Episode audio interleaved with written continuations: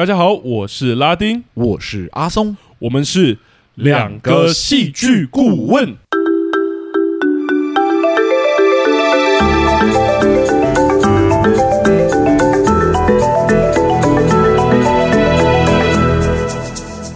Hello，欢迎大家回到我们节目，又谢谢大家回来，哇，终于到这一集了，呀，yeah, 我们的第一百部作品，终于让我等到了，真的是一路撑到现在耶，没错，我觉得应该说，我觉得真的很像走一步算一步的感觉，因为我们真的没有想到能够走到现在。先跟大家讲，我们第一集录的时候，我们就一直想说，就是反正录到哪里就到哪里了，对，想说剧场复苏，然后我们才会开始忙起来，应该就会停下来了。哪一天我们身体受不了，我们想要退出。就是这个节目就会消失了，这样对。而且那时候有一个很消极的想法，是就想说，哎、欸，反正也没多少人听，就趁着还没有怎么样之前，赶快离开这样子。对对对，结果没想到大家陪伴我们的时候，对，我们那一个也不能说包袱，应该说那个荣誉心还是什么，也慢慢被激起来。没错，就有一种啊，好像慢慢真的找到一个 community 的感觉，嗯、这慢慢的形成了一个社群，跟我们的剧友们友好的交流了好长一段时间，实在越来越不舍得。就把这个平台给放下，这样子没错。所以我觉得一百真的说多不多，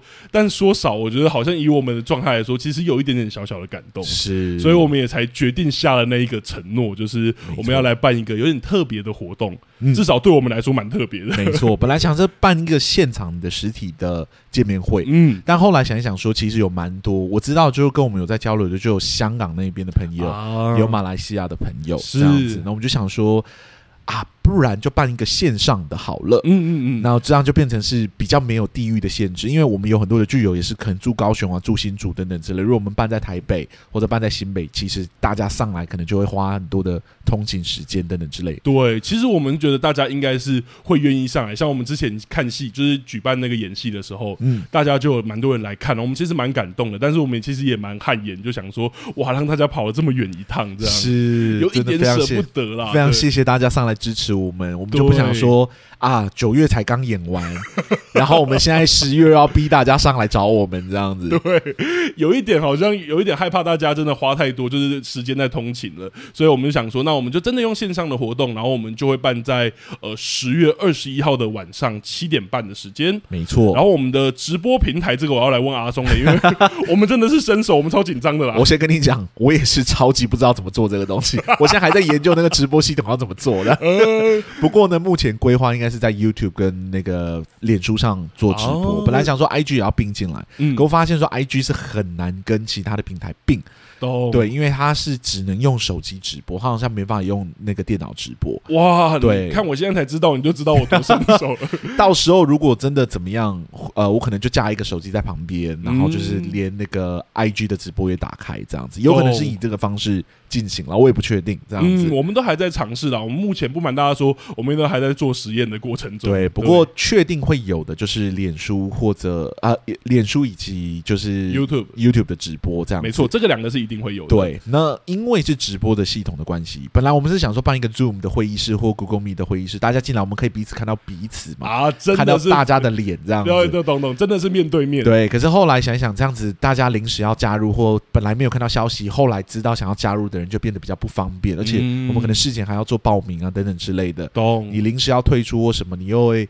很不好意思的跟我们讲啊，等等，大家压力都很大。难得办一次活动，手续还那么多，这样 对，想说自由一点，弹性一点，对，所以就最后就搞成就是脸书或者 YouTube 的直播这样子，大家进出就比较方便一点点。不过唯一的缺点就是我们可能就看不到大家的脸了，只能看到文字了，大家只能用文字陪伴我们。对，但没关系，就是呃，可能大家也有一些人会觉得害羞，不想要露脸的。嗯嗯嗯。然后大家如果想要现场打什么文字啊，想要跟我们交流，我们这边看文字。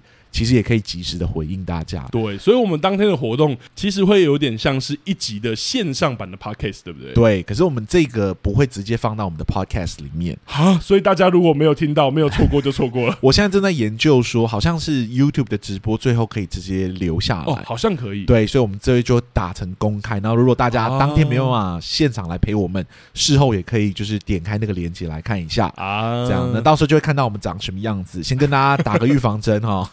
对对，来，连这个都要打个预防针，这样。我们两个就是没有长得很怎么样的人。对对对，我们一开始用这个频道，就是用这个平台，对，用 Podcast，就是因为我们没有觉得脸是我们的强项。是是是是。如果美女与野兽的话，我们就是真的是野兽而已。没错没错，所以就是期待大家十月二十六号晚上七点半来陪我们，然后我们现场也会就是讲一些主题啊，然后如果大家现场有什么问题要提问，我们也都可以现场回答。没错，直球对决，没错，大概就是这样的一个活动。好了，那我们是不是应该要来聊我们今天的第一百部作品？可以再等一下吗？终究是要面对的。再让我猜一下。好了，我觉得可以先前情提到一下，说我们其实原本真的没有想到这一部作品可以放到第十季来。其实是因为宫崎骏老师这一轮走了一个非常特别的行销手法，嗯，他做的就是不行销，所以我们可以得知，就是这部作品的管道真的非常非常的少哈。对，而且资讯我觉得剧情就算了，然后连上映日期都保密到家。对，就是几乎都不讲，然后配音是谁呀、啊？然后预告片也都没有啊，等等之类，是是是，就是一张。漂亮的苍鹭海报，这样子，对对对，感觉就是一个很酷很酷的一个，露出一个邪恶的眼神，不是邪恶的眼神，那个叫什么？帅气的眼神，对，这样锐利的眼神，看着我们这样。对，然后那个锐利的眼神在那个网站的时候，就只有写说十月中旬。我哪知道什么时候？所以我们那时候就是怎么估算，我们就想说十月中旬很可能我们这一季已经录完了。没错，就是《苍鹭与少年》可能排不进我们的排程里面。对，结果没有想到，默默的到快要接近我们的尾声的时候，他的宣传就出来了。嗯，就知道说，哎、欸，其实刚好可以挤进我们第十季的。第十集这个位置，对，而且我们真的觉得这个位置很特别，就是我们节目第一百部，我们也希望说是挑特别一点的作品。对，啊，刚好我们两个都是就是吉普力的大粉，对，所以他这样子公布出来的时候，我们就觉得他好像冥冥之中在呼唤我们。对，对，就是说，其实我设定这一天上映，就是为了让你们可以聊这样子。没想到他说我设定这个时间，就是要给你们一个考验。后来才发现，原来这个好大的考验。这样子 没有，应该说，我觉得有一个话可以让我们长期听节目的剧友就知道，就是我觉得这部片真的蛮艺术的。对，我觉得他的作者的风格走得很前面，嗯，对，就是那种叙述的风格，很明显就不是走传统主流大众的那种叙述风格，对，非常非常的有就是老师本人的特色在里面。呃，用我们节目的话讲，签名也是，对对对对对，对。所以这种作品，其实我们之前就讲过，说我们很害怕遇到艺术片，是因为那个太独特了。我们要做类比，我们要找一个名词，因为我们通常发明的名词可能是有六七部作品都用，对，所以我们才发明那个结构名称。没错，但目前他就是只有他用，是对，所以我真的觉得，哎，好，再让我擦个汗，再让我擦个汗。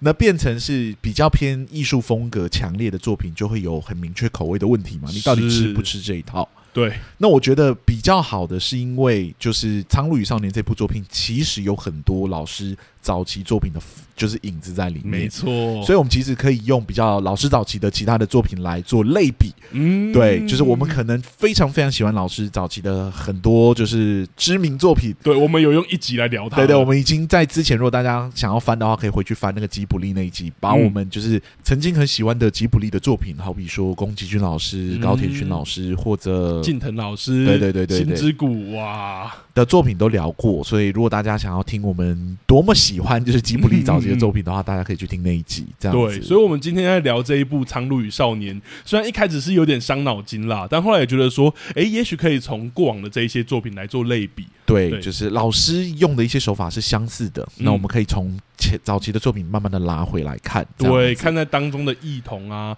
然后也就可以回到我们分析的角度来看，我们觉得呃，我们喜不喜欢，或者是当中到底有哪一些结构的问题等等。没错，那我们刚刚会说一直在擦汗的原因，是因为我们其实可能啊，也不是可能，就是 会偏向挑战老师 最最新的这一部作品哦。所以如果大家就是很喜欢这部作品的话，其实哎，可以考虑，嗯，是不是就跳过这一集了啊？对。尤其我们刚刚有在讲艺术类型的作品，其实太吃口味了，嗯，所以你真的可以就是应该说这部作品其实也有很多可以脑补或留白的成分在，所以你可以保留你的喜欢。我觉得这真的太吃口味，不一定一定要听我们讲完，然后觉得我们说的一定是对的，真的不用这样。没错，好，那事不宜迟，我们就直接进入到那两层的提醒吧。好，那我们节目的第一层提醒呢，是我们节目是会爆雷的。是的，那这一次就是宫崎骏老师的作品，采取这样就是呃所有的东西的曝光尽量降到最少的成分来做宣传，嗯，那就代表说不希望大家被爆雷。对对，对，所以如果大家还没看过这部作品，可以先去看过之后再来听我们节目。那我们第二层的提醒呢，就是我们的节目是主观的，没错。就如我们所说，我们今天可能会稍微挑战老师这一部作品，嗯，那这个只是众多戏剧观点的其中一个观点，是。大家也可以去参考其他评论人的评论，然后。最后看完之后总结出一个自己的想法就好了，没错、这就是一个戏剧的分享会。大家听完我们的评论不一定要认同，嗯，也不一定要走心，觉得我们在挑战你喜欢的东西，这样子是我们在否定你的想法，对，没有没有，这就是一个参考而已。嗯、OK，那我们以往聊高人气的作品，我们都会给第三层的提醒，嗯，对。那其实前面都提到了，就是我们今天可能会微挑战老师的作品，是。所以如果大家真的觉得他是你心目中的神作，觉得他是已经达到了老师人生作品中的一个高度的话，嗯，其实是可以。可以跳过我们这一集的。我们常常讲说，如果你真的很喜欢很喜欢一部作品，是真的不用刻意去找不喜欢他的人到底在想什么来挑战自己的喜欢哦。因为我们自己就是这样。如果我很喜欢一部作品的话，我是不会刻意去找不喜欢他的人到底在想什么的评论来看的。我也是。好了，讲到这里差不多了，我们差不多可以直接进入到我们今天的主题。那在那之前呢，我们请拉丁来帮我们做这部作品《苍鹭与少年》的剧情简介吧。没问题。那《苍鹭与少年》是二零二三年由吉卜力工作室推出，宫崎骏执导的日本动画电影。是，那灵感来源是结野原三郎的同名小说，不过电影剧情是原创啦。相信如果大家有查一些资料，应该都知道了。是，那故事讲述呢，从小丧母的少年真人，他因为父亲改嫁自己的阿姨而搬家转学了。他到了新家之后呢，真人就遭遇到新学校同学的欺负啊，还有跟继母，也就是他的阿姨相处上的那些尴尬。那当中最奇妙的就是有一只会说话的苍鹭不断的骚扰真人，而且还告诉真人说：“哎，他的母亲其实并没有真的死掉，要他跟随自己去找到就是真人的母亲。”这样，那有一天呢，真人就看见自己的继母朝向森林的深处走去，然后并且失踪了，而这也正式开启了属于真人的冒险旅程。那这大概就是一个这样虚实交织的奇幻冒险故事。嗯，那我这边就来问阿松好了，请因为我刚刚介绍的其实很简略。因为后面其实有很大幅度的冒险，我们都没有提到。那想给大家体验之余，也是我觉得我直接来问阿松好了，就是以戏剧顾问的角度来看这一整段的冒险也好，或者是这一整个故事也好，我们说它的艺术也好，你觉得以顾问的角度有没有什么可以分享的，或者是你自己的主观看法等等？嗯。呃，看完《苍鹭与少年》呢，心里真的是有点五味杂陈哈。从画面上来说呢，吉卜力还是那超一流的水准哈，画面真的是漂亮到不行，美翻了，真的，真的是让人看完目不转睛的那种程度。对。不过，就单论剧情上来看呢，我觉得除了努力脑补之外呢，我似乎没有别的办法可以看懂这个故事。嗯，或许是人生历练还不足，也或许是单纯没有与这部作品对到频率。无论是什么原因，基于我们节目诚实的那个立场，我觉得我都必须说，我是不喜欢这部作品的。嗯，而回到家之后呢，我就开始反复思考，说导致我有这种感受的原因是什么。最终呢，我就得出了一个我自己的结论，那就是这一个作品的主角的旅程啊，有转折、跳跃，甚至可以说是断裂的问题。哈，哦。理想上呢，在书写任何类型的故事的时候，我们都会尽量希望自己的主角所经历的事情能够足够的丰富而且精彩，对吧？对。不过这也意味着主角所面临的事情有极大的几率会是常人所不会面临到的事情。嗯，如果此刻你的主角又定位为接近普通人的凡人的话呢，那么剧情就需要铺排足够的转折点，来缓慢让我们看到一个凡人为何会踏上。如此危险、有挑战性的旅程吗？懂，它是冒险旅程的一个根本跟基础。没错，那这一点呢，吉普力工作室一直都处理的很好哈。嗯、知名的魔法公主、神隐少女、霍尔的移动城堡，凡人般的角色为何会踏上旅程？在旅程中的主角们又为何会在某些关键的时刻选择那条更危险的路？他们的行为动机啊，还有偏向善良的特质，其实都被作品刻画的清清楚楚的。嗯、也因此，角色的选择以及那条逐渐变得越来越危险的旅程，对观众来说是相当有说服力的。是的，然而这个特质在《苍鹭与少年》里面却薄弱了不少哈。哦，这部作品在许多关键的转折点上面呢，剧情都做了相当幅度的留白。嗯，也因此剧情很仰赖观众以脑补的形式去理解剧情关键转折点发生的原因是什么，对吧？是。然而，有长期听我们节目的听众就会知道。我们就是属于那种不喜欢脑补的观众。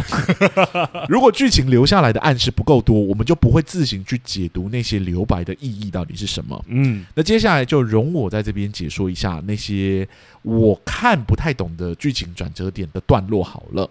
OK，OK，、okay? okay? 真人呢是一名年幼丧母的男孩，父亲后来迎娶了母亲的妹妹夏子，对吧？那夏子也顺利怀上了。孩子，嗯，这一切的变化对真人来说呢，似乎都来得太快了。他对于要适应新的环境，还有新的母亲来说，都有些许的抗拒。面对新环境呢，他在自己头上恶意留下了伤口，营造自己被其他小孩打伤的假象。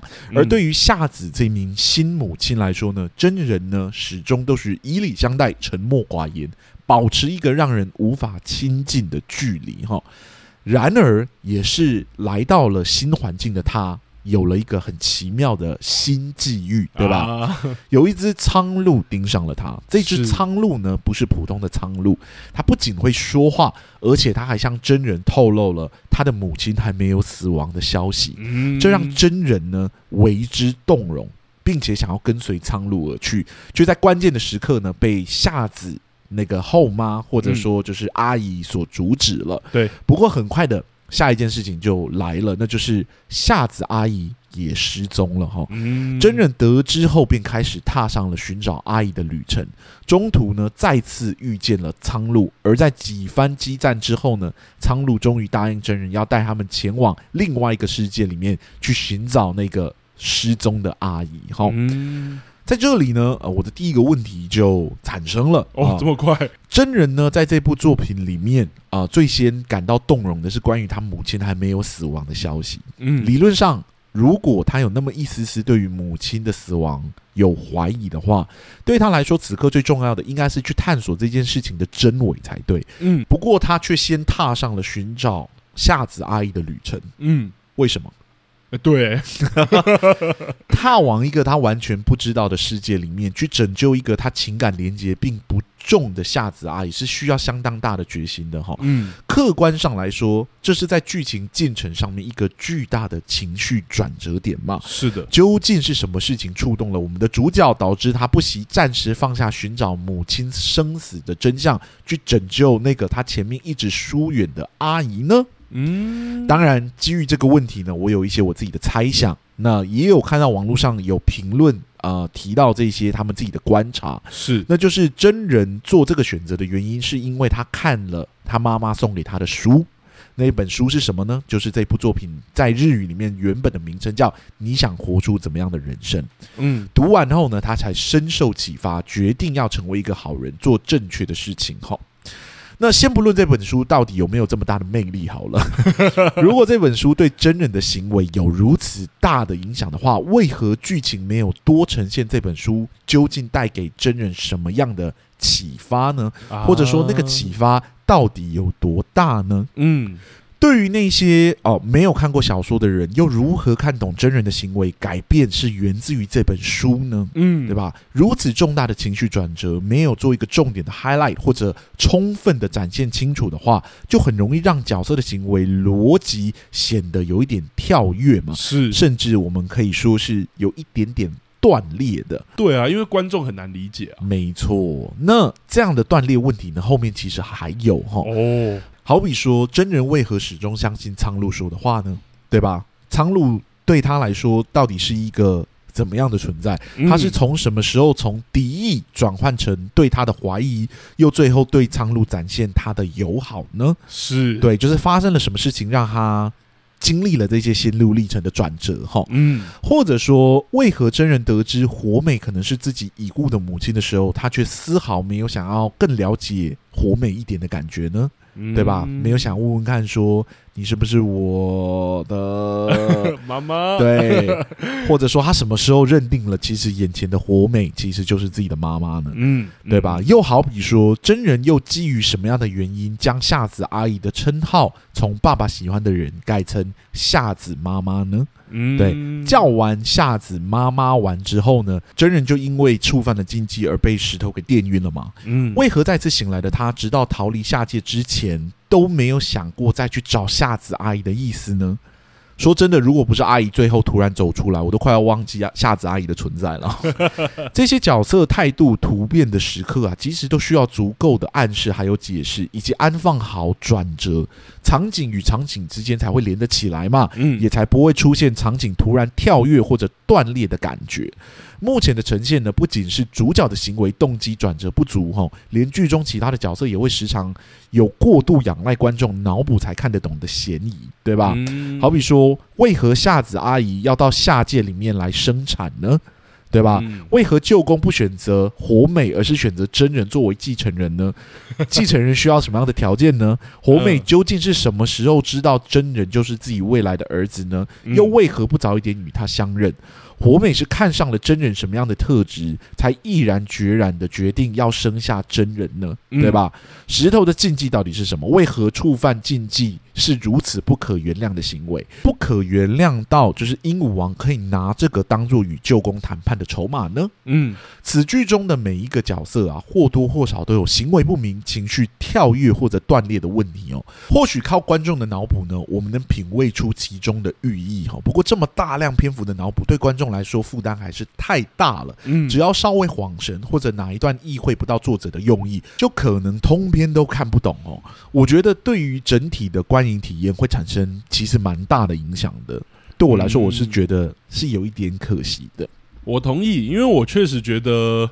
就是我们常常会讲戏剧结构这一件事情，其实就是我们觉得戏剧在这些情节啊，或者是人物的编排上，它有它的顺序跟它累积情绪的方式，然后等到累积到的时候，才会激发出观众的感受。是，其实我们有有点像在跟随一个线条的感觉，嗯，所以我们才会说人物曲线。没错。但如果我们其实跟不上的时候，那不是只是说我这一点跟不上，因为很有可能是我这一点跟不上，我以后都跟不上。我在看这部电影的时候，的确有这种感觉，是我觉得真人在。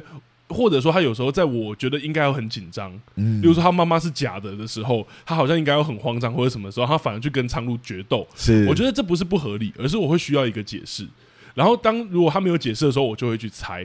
这可能也是很多人会享受的过程。可是我觉得这我们之所以没有那么喜欢，是因为我们在猜的过程中，我们会尝试要把它累积成一条线。嗯，对。然后可是当那个东西累积不成一条线的时候，我就会有点像是溺水。所以应该说你，你你刚刚讲的那个妈妈是假的，然后真人跑去跟苍鹭对决这一战，我其实还看得懂，因为我觉得可能就是生气嘛，觉得他在愚弄使者，或者就是愚弄很重要的人这样。对对对对对，但他很多的行为其实是真的看不太懂的，因为那个行为需要很大量的解释，你才会知道为什么他会从原本对于一件一件事情的态度是 A，然后忽然间就转成 B 了这样子。好比说，我们都知道他从头到尾都很想再次见到他的母亲，是苍鹭第一次诱惑他。就是用他的母亲其实没有真正死去这件事情去博得真人的关注嘛。那后来在塔里面的时候，他又制造了一个假的母亲出来，嗯、然后让真人非常的生气，甚至跟就是鹦鹉不是鹦鹉啊，那个苍鹭苍鹭打起来这样子。嗯所以，我们知道说，他跟就是妈妈的情感连接是很重的。这个死去三年的妈妈，在大火中失去的妈妈的情感连接是非常重的。是，而最终他在地下世界里面再次见到可能是他母亲的人，就是火美这个角色的时候，他第一次意识到可能那个人是他的母亲的时候。他对于他妈妈没有想要更多的探索这件事情，我是看不懂的。嗯，他还是执着的想要再去找夏子阿姨。是，对，我是不太理解为什么他没有多停留，想要跟活美有多一点的交集或者多一点的认识，啊，而是急着要去找夏子阿姨。而找到夏子阿姨之后呢，为了把她带离，他不只是叫她夏子阿姨，他最后直接叫她夏子妈妈。嗯，对，所以他跟他母亲在某一个时刻的时候，他对于他母亲的某种执念，好像。放下了，嗯，可是我看不出来是哪一个时刻 让他突然放下了，你懂我意思吗？懂。在整部电影里面，我看得出来他对他母亲有一种异常的执着，至少我们都可以理解，我们可以同理那样的情绪嘛。是，但是到他见到就是夏子阿姨，甚至可以叫夏子阿姨妈妈的时候，好像这个情感在我们不知道的情况底下被。真人默默的，就是偷偷的给放下来了。然后此刻突然用这种方式发酵的时候，我看的时候我就想说：等一下，等一下，你好像跳了好几步，嗯、那个情绪。接到那里的时候，好像应该要再经历什么事情，对。可是你突然间就跳到那里了，我实在有一种好像断裂的感觉，或者你好像跳跃的感觉，我跟不上的感觉，这样子。嗯，我们在节目里面其实曾经聊过角色目标这一件事，是是是。但在这个故事里面，他的那个孰轻孰重，或者说我们其实有时候看得出来是孰轻孰重，只是我们看不出来为什么你原本从这个目标跳到了另外一个目标。对对对，对。为什么这个东西突然变得不重要了？是。可是像你说的，到后面其实那个火美的角色跟他一起冒险，好像又变很重要。夏子阿姨那时候去哪里，好像又不太重要。对，就是他在那一刻叫出夏子阿姨，我们已经知道说他对母亲的某一种执念又稍稍被放下，可能是一个假象或怎么样。嗯，总之他为了救这个夏子阿姨，真的是费尽苦心。是的，终于爬到眼前，终于见到这个夏子阿姨，结果却因为触犯了禁忌而被石头给惩罚了。嗯，惩罚之后他就晕过去，就见到了一个创世主舅公这样子。嗯，对，然后再次醒来的时候，在鹦鹉的厨房里面，他现在的第一个想法是我要先去救。就是火美，嗯，但是夏子阿姨就整个从他的想法里面消失了，他没有成功救到啊，他只是见到了夏子阿姨，他还没有成功把夏子阿姨或者夏子妈妈带回原本的世界，嗯，怎么这个时候他就？完全不关注夏子阿姨的事情了呢？嗯、怎么又转而非常关注火美？对，那这个时候可能就有人说，因为他可能意识到火美是他的母亲啊，不啦不啦，或者说是他重要的伙伴啊，等等之类的。嗯，虽然我不知道说为什么只跟就火美见过那么短的时间，就有办法跟大家培养出这么强烈的伙伴情感，但是假设真的是这样好了，嗯，我觉得这样的解释多少都还是要用脑补的方式给带过，没错。因为我们没有办法直接从剧情上去推论说他救火美的原因就是因为这个，是的，也好像有太多可能，可能是跟母亲的情感有关系，可能是跟就是他跟他是伙伴有关系，可能是他觉得是他害了他，可能是 blah blah blah blah，一百种可能啊，对，一百种可能，对对对，所以原因是什么，就变成是观众要去脑补嘛，嗯。对，可是那个脑补啊，就是必须让我们看到说，就是真人从要救夏子妈妈或者夏子阿姨，忽然间又转变要去救火美的时候，我们就会想说，那原本很重要的夏子阿姨呢？为什么你就好像有点忘了她了？嗯，怎么现在全部的关注又到火美身上？嗯，火美为何忽然间变得这么重要？好像这个突然从 A 转到 B 的目标转换，似乎又缺少了一个相当有说服力的。转折情节，嗯，对，我们看不到他是怎么转过去的。我们其实之前，我应该说我的主题的时候，我有聊过一件事情，叫做鹰架。我们其实就在讲说，就是很多的剧情点，其实当然有可能发生在角色自己内心。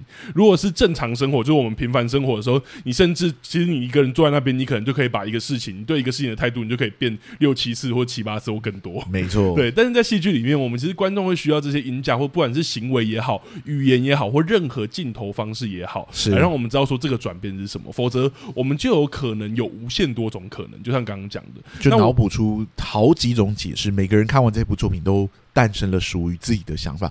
我觉得很多的创作者可能会有这样的心态，就是说我希望每个人看到都可以得到属于自己的答案。嗯，对。可是我们如果要产生讨论，如果戏剧要产生公共性的讨论的话。大家看完之后，想象是不能差太多的。没错，你不能看到火美的时候，这个说说这一切都是一场梦，但另外一个人的解读就是他来到了一个异世界里面，等等之类的。嗯、那两个人是没办法讨论的，讨论是不能产生的。在这个情况底下，对我们其实会那么讲戏剧结构，或是我会讲音价，原因是我们是希望创作者那部作品是让观众在一个范围里面。是是，是是，我们也不觉得说戏剧或者说任何一部作品要有它的标准答案。没有，所以你会发觉我们在解读作品，我们也没有跟你讲说就是怎么样。是是是，是，对。但是那个那个范围。必须要是明确，总不会说我一看完说我觉得它是喜剧，阿松看完说，哎、欸，我觉得它是荒谬剧，或者它是恐怖片，或者我看完一部片，我就说，哦，这个是就是很写实的剧啊。阿松说是科幻片吧？是，我想说这个真的是创作者要的这么这么大相径庭的，就是这一种诠释空间嘛？对。嗯、那我们目前评估这部作品，感觉确确实好像不是。因为感觉这一些的转折，或是这还是一个冒险故事，是。至少在整体编排上，我们知道说，其实真人在最后决定要不要继承那个真旧宫的世界的时候，好像还是有一个很明确的那个情绪张力要 要填补或完成，嗯，对。但我们其实不知道那个旅程到底是什么，因为我们中间他的所有的重大的决定，我们其实有点跟丢了，是是是，所以变成说这部作品就像阿松讲的，有太多的解释空间，你甚至可以把它解释，因为看网络上的各各种猜测，嗯，其实都有，对，甚至好像说宫崎骏的自传也有，对，对，或者说像刚刚讲的奇幻作品或什么也有，嗯，所以我觉得这主要是我们讲，我们并不一定觉得说它一定要精准到一个正确答案，当然不是要精准到一个正确的答案，但是他的答案必须在限缩在一个可以被讨论的范围之内，嗯，对，我会这样讲的原因是因为我觉得他这个旅程的手法跟他早期我刚刚提到的几部作品《魔法公主》、《霍尔的移动城堡》、《神隐少女》其实都有相似的影子在里面，对，可是为什么这几个故事他们的情绪转折曲线都是我看得懂的，而且没错，就是我们有办法去解读的。嗯，然后我们也可以理解为什么角色在关键的时刻会选择很危险的路，为什么会在此刻关注这件事情，下一刻的时候去关注其他的事情。他们的注意力被什么事情给拉走了？为什么那些东西对他们来说是重要的？嗯，对，等等之类的。我觉得在早期的作品之中，他是做得到，可是不知道为什么到《苍鹭与少年》的时候，我却觉得他是跳跃或断裂的。嗯，即使他们在相似的地方可能都有做留白，可是那个情绪的转折可能是跳跃太大，可能是那个中间的衔接不够清楚，有可能是很多的元素并没有延续等等之类的，世界观不断的在扩张，可是那个扩张的范围不知无边无际，完全不知道。他为什么创造这个世界观等等之类的？你刚刚讲到这个，这个等下就是我要分享的部分。对对对，对，因为我确实有觉得他跟以往的作品有一些真的不一样的地方。对，那我觉得讲回人物的话，人物的情绪真的是断裂，我觉得这是一个有趣的点。因为我们什么都不讲，虽然我等下就是要讲世界观，但其实存在很多世界观不讲清楚的作品，我们还是看得懂。是我举一个最有名的类型，是阿松不看的那个类型，就是恐怖片。是，因为恐怖片的世界观不用讲很清楚，但是人物，就例如说那怪兽怎么来的，你管它是核废水还是怎么来的。那个鬼，你管他是阴间的鬼还是他是哪里来的鬼？是，但总之在这个故事里面，我们知道主角的情绪在这一刻为什么害怕，在这一刻为什么要进去救人，在这一刻为什么又要逃离？我们其实一切都很清楚的时候，世界观就算很模糊也没关系。是，但我觉得在这一部作品里，应该说以往也是，例如说我们看到千寻被攻击，其实那个那个叫什么汤婆婆那个纸片，我们也不知道那个纸片是什么。嗯，对，但是我们也不知道那个纸片攻击他会怎么样。是，但我们知道此刻他是要救人的，他是要救白龙，白龙被攻击了。是，所以那一切我们都很清楚到底是什么。嗯，对，但我觉得在这一部里面，就像你说的，很多时候到底他跟我们人物之间的关系是什么？他跟苍鹭的关系到底是什么？对对，那些东西我好像就画一个问号。像你刚刚讲的，就是那个婆婆，就是那个物质婆婆也好，或者说她的活美妈妈，年轻的活美妈妈也好，好像他们的情绪突然，我以为他要关心的时候，他突然没有关心。嗯，然后我以为他没有要关心的时候，他好像突然又想起人家了。是，所以那些线条的断裂，我觉得是这部作品让我其实没有办法看懂原因。撇开世界观设定来说，没错，我觉得是偏可惜的啦。嗯，因为我知道说这些东西早期的作品有非常相似的结构，在他的早期作品里面，是此刻这个结构再次出现，却出现了这么。明显的情绪的跳跃，或者转折不明确，或者断裂的问题，我觉得只是说他不想要依循传统叙事结构这件事情，好像是不合理的。嗯，你不用依循传统的叙事结构，你可以依循你早期作品的一些叙事结构，那是你自己创造出来很独特的叙事结构。我们当然可以说那些也是英雄旅程，那些是什么？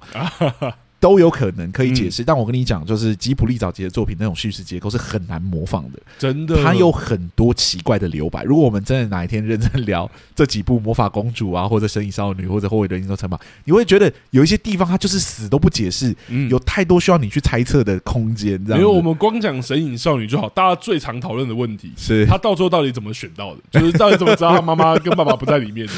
这没有啊。可是我们在看神隐少女，我们不会把这一点拿出来讲，说，哎、欸，这样所以它不好看。对，或是我这边跟丢了，或是我溺水了，或者我看不懂这个故事是什么故事。对，我们不会这样讲、啊，我们不会觉得这个主角的行为逻辑我们是看不懂的。是是是，那个东西你说其他的作品做得到，我真心觉得没有人做的比吉普力好、嗯，或者说可能没有人做得有办法做的比宫崎骏好。对，或者说我们之前讲宫崎骏已经用这些作品证明有属于他的风格跟签名，是那种独特的留白手法，那种在很奇怪的关键点上不刻意把一些事情给讲清楚的手法，突然间蹦出来的事情啊，突然间加的设定啊等等之类，在整个故事之中却突然合理，让你看得更懂这个故事。嗯。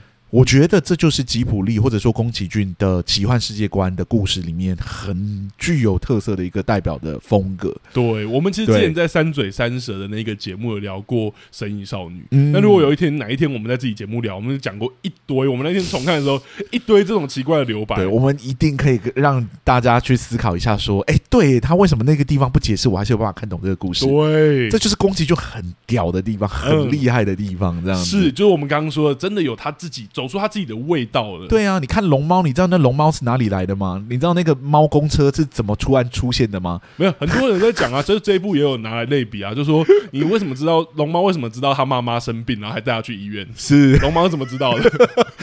但你看得懂龙猫的故事啊？是为什么你看得懂呢？哪一天我们挑一集来好好跟大家聊。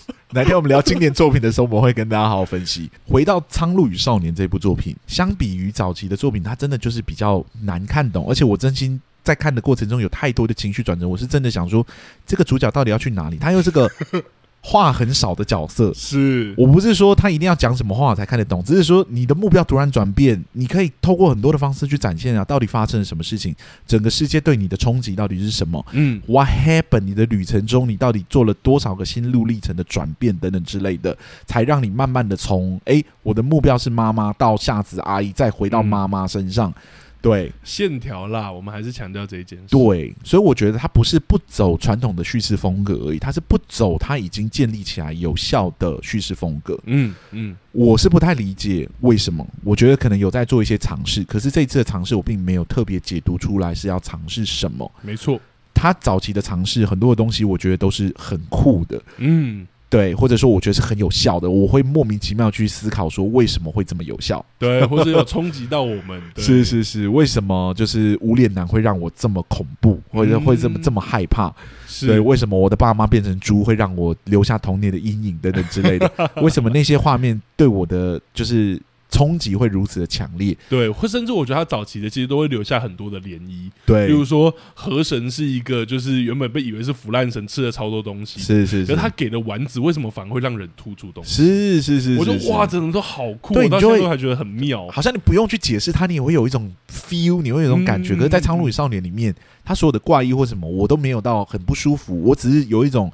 不断的跟这一部作品有一种奇怪的断裂感，对，我有越来越多的问号，对，就跟无法完整的跟随主角的旅程，嗯、我没办法看着这个主角在他的目标突变的时候解读的出来他的心路旅程到底是什么，嗯、没办法真的跟随他的旅程去看着这角色的成长啊，甚至改变是什么，嗯，对，跟这个角色的疏离感太强烈了，是。因为他的转折有太多是跳跃或者断裂的，对，完全懂，完全同意了。好了，我觉得讲到这里。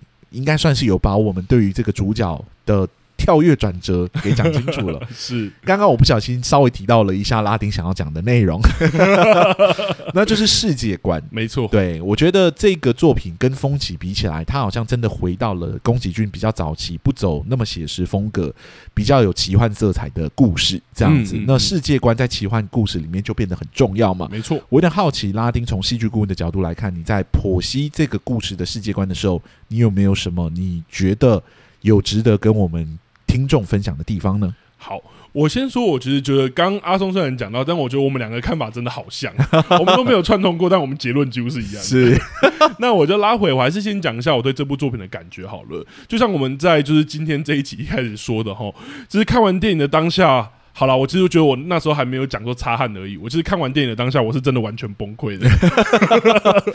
我真的很认同某些人调侃的说法，哦，就是他说用同样是日本知名动画导演的安野秀明，然后来做一个比喻，就说宫崎骏真的跟安野学坏了，他有名气就开始为所欲为。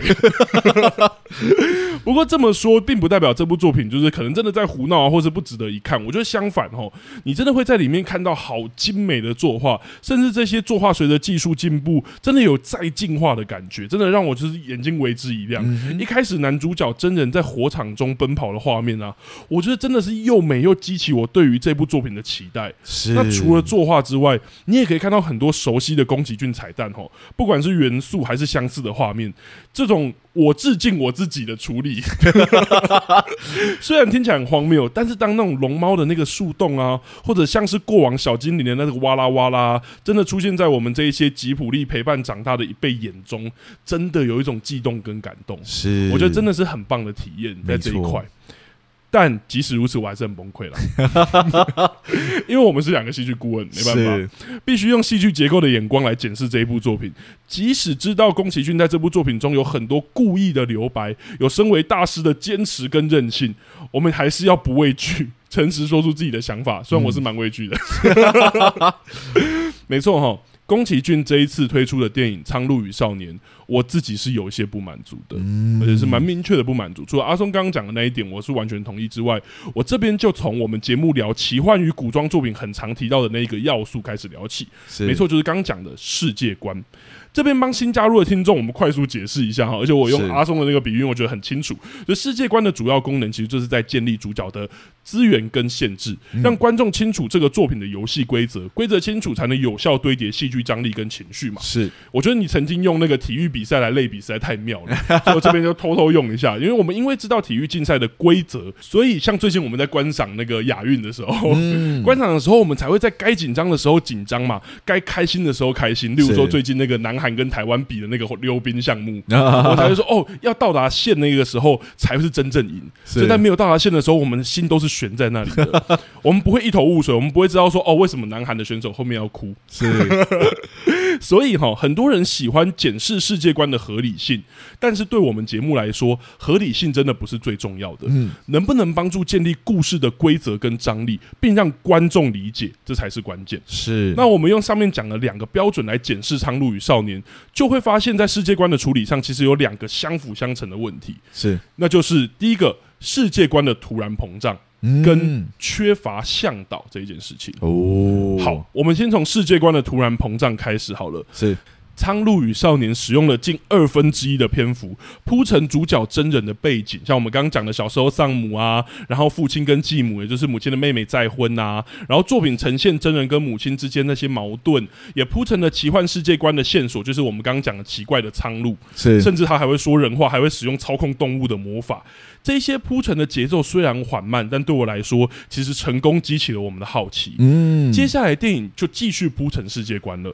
真人因为想要寻找失踪的继母，然后就进到塔中，并发现自己受苍鹭欺骗了，而且苍鹭似乎是遵守某人的命令，要把自己带去见这一个某人。虽然我们后来知道他是真舅公。是，那真人、苍鹭还有物子婆婆就慢慢的沉入地底，来到那一个充满海洋的时候下界或地下世界。嗯，到了这里。电影持续铺陈世界观哦，让我们看到海洋，看到不能杀生而必须依赖人类的那个哇啦哇啦，以及捕食哇啦哇啦的送子鸟就是鹈鹕。是说老实话，看到这里我其实有点担忧了，因为电影如果大家有看时间，因为我其实习惯看电影的时候知道总长度跟看时间，是因为这是一个捕捉就是结构很好的方式。嗯，电影在这里已经快要到三分之二的篇幅了。是。却还是在铺陈呢，也就是还在丢问题，并扩张自己的世界观。我们在第一阶段不知道的那个苍鹭是谁啊？对主角的企图是什么？我们到这里还是不知道。是前面继母独自离开的理由，以及到底去了哪里？电影不但没有在这边给解答，甚至连线索都没有，反而带出更多与前面无关的设定跟问题。例如说，哇啦哇啦是什么？嗯，他们会投胎，所以是人死后的灵魂吗？如果是，所以下界是死后的世界吗？那鹈鹕又是什么？他们被某人送到这里，然后被限制，这是故事中提的。那他们被谁？目的又是什么呢？那个突然出现的少女火美，她为什么要放火烧鹈鹕？哦，好像是在救哇啦哇啦。那她为什么要救哇啦哇啦？嗯，这些新的问题不仅把世界观撑得更大，甚至跟前面丢出的问题，像我们讲的没有交集。嗯、说老实话，这样一味的扩张，真的会让观众不明白世界观的作用。我们不清楚主角到底有什么限制，嗯，我们也不清楚他有什么资源，我们甚至不知道他会有什么危险，或者他到底完成这个旅程，他当中得到了什么帮忙。是，但没关系，没关系。故事发展到这里，看起来还在铺陈，最终还是要观看最后三分之一的篇幅，如何整合这些世界观带出的资讯，化作主角旅途的资源跟限制，进行一场高潮迭起的冒险。于是我跟着看完最后三分之一了，而这最后的篇幅还是在铺陈。没有错，这部作品到最后收尾阶段，还在持续介绍新的世界观哦，嗯、包含这个世界是被石头的力量所产生的，嗯、然后所主宰，还有继母要在这里生小孩，然后这些新的世界继续带来新的疑问，就是石头的力量是什么？嗯、为什么会把人电晕？为什么他的能力到底是什么？他会不会造成生命的危险？继母为什么要跑来这里生产？嗯、这一连串的新问题，让我原本感觉到的那一种溺水或是无法跟上的感觉更多了。我几乎快要踩不到地。不知道创作者除了向我介绍这一个奇幻世界之外，他的意图还有他到底想要说一个怎么样的故事？嗯，虽然主角们被吃人鹦鹉追赶的时候，我有短暂踩到地了，但老实讲，那只是因为吃人鹦鹉有做出明确威胁到主角的行动而已。嗯，但这个桥段依旧没有解释前面提出的那满坑满谷的问题，而且创作者直到结尾都没有收手哦。到了终真人终于见到这个世界的创造者，就是我们刚刚提到的他的真舅公。真舅公虽然解释了一点点这个世界的运作，但马上提出新的世界观设定，也就是这个世界的维持其实是要靠几块很像积木的石头，而且自己快要撑不住了，必须由真人来继承，然后来推堆起积木维持这个世界。嗯。这个突然出现的巨大抉择，以及故事时间来到尾声，因为我还在看手表，都不难猜出说电影似乎要在这里迎来最大的情绪跟剧情张力，也就是这一个选择，是这个主角的抉择。但我心如止水，因为我还在试着理解真人的选择对于观众的意义到底是什么，我还在尝试弄明白这一些突如其来的设定啊，还有它前面所有庞大世界观的关联是。所以这是我第一个溺水的原因，就是世界观的巨大膨胀。我相信我应该用一个很生动的方式表达我的崩溃了。没错，他在这个世界观的介绍之中，也介绍了很多新的冲突。可这些新的冲突好像跟个人的，就是那个真人的旅程也没什么关系。对，像那个大王，对，鹦鹉王，大王跟就是那个舅公之间的冲突，好像也就是大王跟舅公之间的冲突而已，跟真人的旅程领不领悟什么事情也没有任何的关系。对对，然后这大王最后就莫名其妙的，哎、欸，就介入了这个他们两个人继承之战的那种感觉。对对，对，然后就直接强行结束了继承的仪式，甚至做不做这个抉择都不需要讨论了。对，因为没有抉择这个选项了，这样是是是 啊、哦，好了，但永无止境膨胀的世界观，呃，只是我认为这部作品的问题之一啦。嗯，其实如果有看过宫崎骏的其他作品，或者喜欢奇幻科幻类题材啊，就会知道世界观持续膨胀的作品其实大有人在。是，当中也不乏精彩的好作品，像宫崎骏自己的《魔法公主》就是是啊、哦，我们超级喜爱，就是我最喜欢的吉卜力的作品。嗯，对，那它有诅咒，还有新的村庄。还有，我尽量不爆雷，但它有黑猫大人的聚落，它有森林的世界观，嗯、森林还有不同的动物，然后最后到那个三兽神，这些应该都算围雷而已。是世界观其实一直在持续膨胀哦。虽然两部作品在篇幅的编排跟膨胀幅度上还是有差别啦，但对我来说，两者造成截然不同的观影体验，其实在戏剧结构的处理上有决定性的不同。那就是我接下来要讲的那个第二个问题了，就是缺乏向导，或者说严格来讲，应该叫做向导失职了。哦，所谓向导，其实就是让观众得以理解世界观的人。那他当然不一定是人啦，他就是一个角色，有时候是简单粗暴的旁白啊，在故事的开头就把来龙去脉交代清楚。是 Once upon a go，是 Once upon a time 啊，对不起，果然英文很差。那有时候是这个世界的，就是村民啊，或者是导师。借由与白纸型就是主角的对问答，然后让观众得以同时理解这一个世界。是好比就我们一样讲动画电影《小叮当》剧场版，就几乎都是这种结构。是是是，向导有时候甚至会陪伴主角经历旅程，然后边冒险边解说。而《苍鹭与少年》跟《魔法公主》这一种世界观不断扩大，甚至主角还要被迫离开原本向导的这种作品呢，是创作者其实就会安排不止一位的向导。嗯，好比魔法公主中，随着身处环境不同，阿奇达卡的就是主角的向导，其实就随之变换了，变换好几次。在黑帽大人的聚落的时候，就有一个叫阿史的女生来解释部落的运作状况。嗯，到了森林呢，有那个小桑跟犬神告诉他说森林的生态跟变化等等，甚至一开始在村庄遇到一个就是。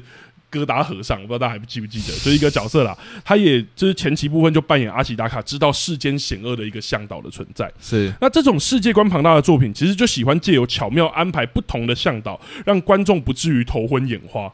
而回到《苍鹭与少年》，其实有许多不一样的向导哦，是像是苍鹭，像是刚到地下世界时候遇到的那个雾子婆婆，以及在塔中冒险遇到的火美，这些角色如果创作者想要，应该都能作为很不错的向导。嗯嗯，那我刚刚讲关注字关键字嘛，就是如果创作者想要，创作者似乎不太想。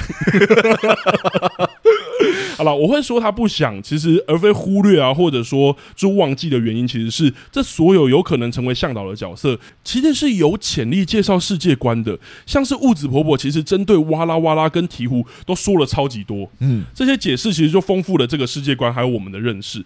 但等到后段主角的旅程进入转折跟高潮，其实就是进到塔里面的时候，向导似乎就失去了它的功能。准确的问题，我反而觉得是。主角对于自己不了解的问题，似乎不再渴望知道答案了。没错，嗯、我的问题最终还是回到主角身上。是对，好，有时候是不问，有时候是明明还没有得到想要的答案，他就不再追问了。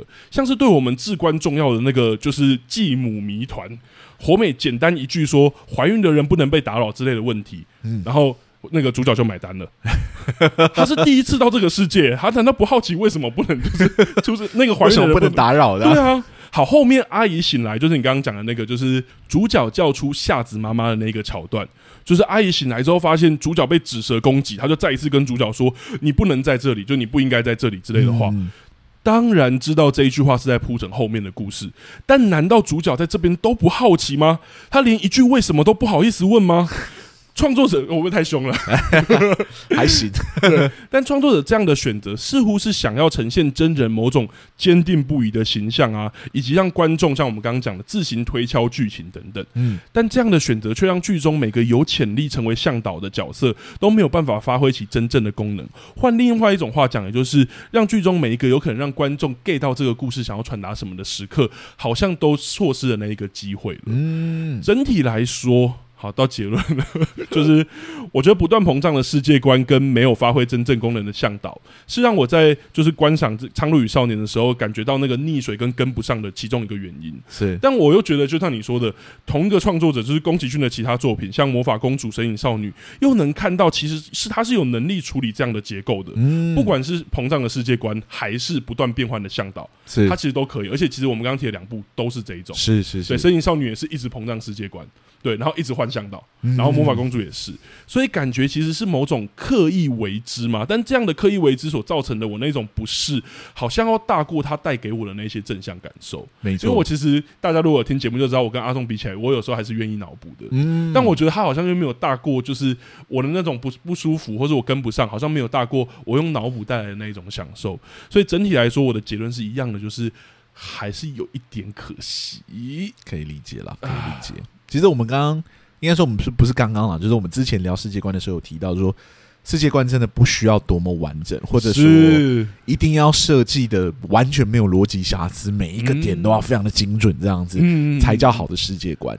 我们曾经在芭比那集就有聊过，所谓的好的奇幻世界观或任何类型的世界观，是辅助角色去走一趟非常精彩旅程的。没错，世界那才叫好的世界观嘛。嗯嗯嗯，对，就是它本身跟主角的旅程是有冲突的，或者说可以引发主角去做更多有趣的行为的，那样才叫好的世界观。对，而且它也不一定要大，像我们之前聊信号也好，是，是，或者我们之前聊那个就是中国的那一部作品开端也好，嗯、其实都有点小，或者你要去。钻研说，哎、欸，这个世界观的起源到底是什么？为什么那个对讲机我们这边不爆雷？但是，是那个对讲机为什么会怎么样怎么样？但是他其实也不用解释，不用解释啊。对，你解释，你就会永远解释不完啊，因为它就是个假的东西嘛，你懂意思吗？是 是，是你解释那个魔幻的东西干什么？在看戏的时候就不要去在意这些有的没的。是的，是的。可是我觉得在看这部作品的时候，确实不太理解，就是这个世界跟主角的旅程有什么关系？就是刚刚拉丁讲的，就是我可能光要去阅读这个世界观。就已经是一个很大的负担了，没错，他还不断的膨胀，然后他一直跟就是 主角的旅程没有扯上关系。主角在关键的时刻的时候，也都不问清楚到底发生了什么事。嗯，像说就是好妈呃夏子阿姨来这里生产，我的最大的疑问就是为什么要来下界生产？他在上界有碰到什么问题吗？非得来下界生产不可？还是说留着他们血统的家人们必须来这里生产呢？还是怎么样？这样子。就没有看出来嘛？就像我们之前拉丁也有看到一些评论是讲说，就是可能是夏子是为了救就是主角才来到这里的。对，因为一定要有一个人继承，所以他想要用他生下来的小孩来继承。这样，Yeah，这个解释也是你看，就是脑补就会差很多，对不对？对对。好，假设真的是这样好了，可那老爷爷感觉就撑不到那个小孩长大，他这个。备案似乎不是一个很好的备案，对对对，就是会产生很多疑问。是，那主角在关键的时刻又不问，你知道吗？我们有疑问，主角不帮我们问，那我们就会产生更多疑问嘛？你为什么不在意这个问题？如果你知道夏子阿姨为什么来这里生产，你搞不好就可以用别的方式说服她嘛。嗯嗯嗯，对，就是说你非得在这里生产不可的原因是什么？可能有一个与自己与主角有关的理由，或者与自己主角无关的理由，所以主角可以去想办法。办法帮助阿姨去用别的方式满足那个理由，他就可以让阿姨离开。嗯，我觉得从阿松这一段其实就很清楚在讲，其实有时候主角虽然是帮观众问，但他其实也是帮自己问。对，因为就像我们刚刚讲，其实这一切也没有那么合理，因为主角其实根本就不知道他要解决的问题，跟他其实有时候是真的他需要开口问的。是，可是他不问，其实有时候反而不合理。嗯，就像刚刚讲，他其实要救走他的阿姨，但是他连他的阿姨为什么要在困在这里，跟为什么自愿来这里，他都不知道。对啊，可是他就要把他带走，他也不理解，搞不好他必须在这里生产呢。啊，对啊，你带走他，他会死掉啊。嗯嗯嗯，你怎么知道？不会，我现在脑补就会。我现在脑补就会，就是他离开了，然后被那群蛇给攻击，然后就会死掉。嗯、你怎么可以这么鲁莽的，就是要把你的阿姨救走呢？啊，打个问号。但是我们不知道准确的答案嘛，因为。剧中没有留足够的暗示，或者这个世界观辅助我们去理解，说就是它的规则到底是什么，嗯，以至于主角在做这件事情的时候是危险的，或者说是没有别的选择的，或者是合理的，嗯，对。好比说石头为什么会觉得就是进入产房是一个禁忌？对，对啊，莫名其妙。这个世界有战争，有一堆鸟在受苦，然后唯一的禁忌是进入别人的产房，要把人带走产房这件事情。你会觉得那个落差很大啊，对啊，有一群鹈鹕们就是正在挨饿受冻，然后这个这个世界观里面最大的禁忌是不可以进到别人的产房。那这禁忌大到变成鹦鹉可以拿来谈判的一个筹码，是，是想说，所以这是一个很严重的事情，但是为什么这么严重？我到最后我还是看不懂。对，然后说那个拼那个什么，就是叠积木，叠积木是营造一个新的世界观，你可以选择任意的积木叠上去。嗯，对，然后就是说哦，没有这个这个石头其实就是坟墓的。石碑的石头，他怀有恶意还是怎么样？嗯，然后后来再拿出一群就是新的石头，说这个就是没有恶意的石头，你可以用它持续去拼凑这个已经被建构起来的世界。是，然后又说你可以用这个去拼凑一个你认为和平的世界。嗯。那我我得说，如果就是剧友们，你是没有看过这部作品，但你已经听到这里，然后你觉得很混乱，大概就是我们在电影院的感觉。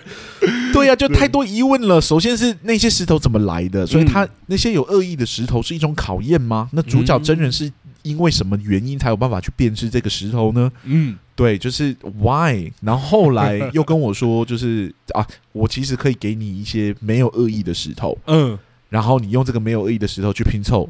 就会拼凑个可能拼凑出你想要的世界，是。那个运作的逻辑到底是什么？对，对，我觉得因为我们不清楚这些运作逻辑，所以当真人真的要抉择的时候，我们也不知道那个重量是什么。是，而且我还有一个想讲，就是其实我们具有可能曾经在我们很早期的节目，我们有聊过说，我们很不喜欢，或者说我们说。一个剧里面出现太多解释性台词是不好的。是，那我们这里怎么又会说我们希望主角多一点解释呢？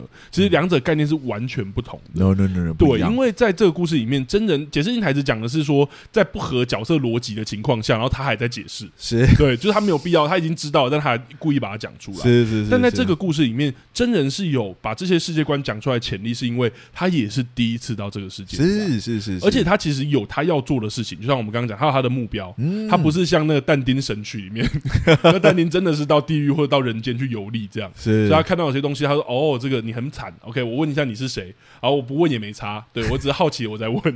但其实真人他有他的旅程啊，他有他的旅程啊，对啊，他邂逅了他以前的妈妈，然后他甚至要救回他的阿姨，是，但他却对于就跟这些东西有关的世界完全不闻不问，这才是我们觉得好奇的点。对啊，对，其实是有这样的作品，就是真的。